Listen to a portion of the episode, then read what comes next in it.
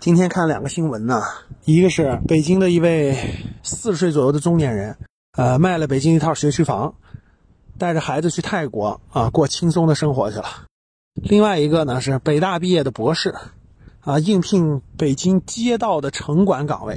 然后一看呢，应聘这些城管基层岗位的百分之九十五都是名校硕博毕业的。看完这两个案例啊，同一天啊，真是感慨万千啊！这可能关系到人生的价值观，对吧？也是选择人生的这种不同的选择。但是有些人真的是迷失自我啊，既找不到自我，也找不到志向，真的值得聊一聊。十七号，本周日晚上七点半，在我的直播间，咱们不见不散，好好聊一聊不同的人生。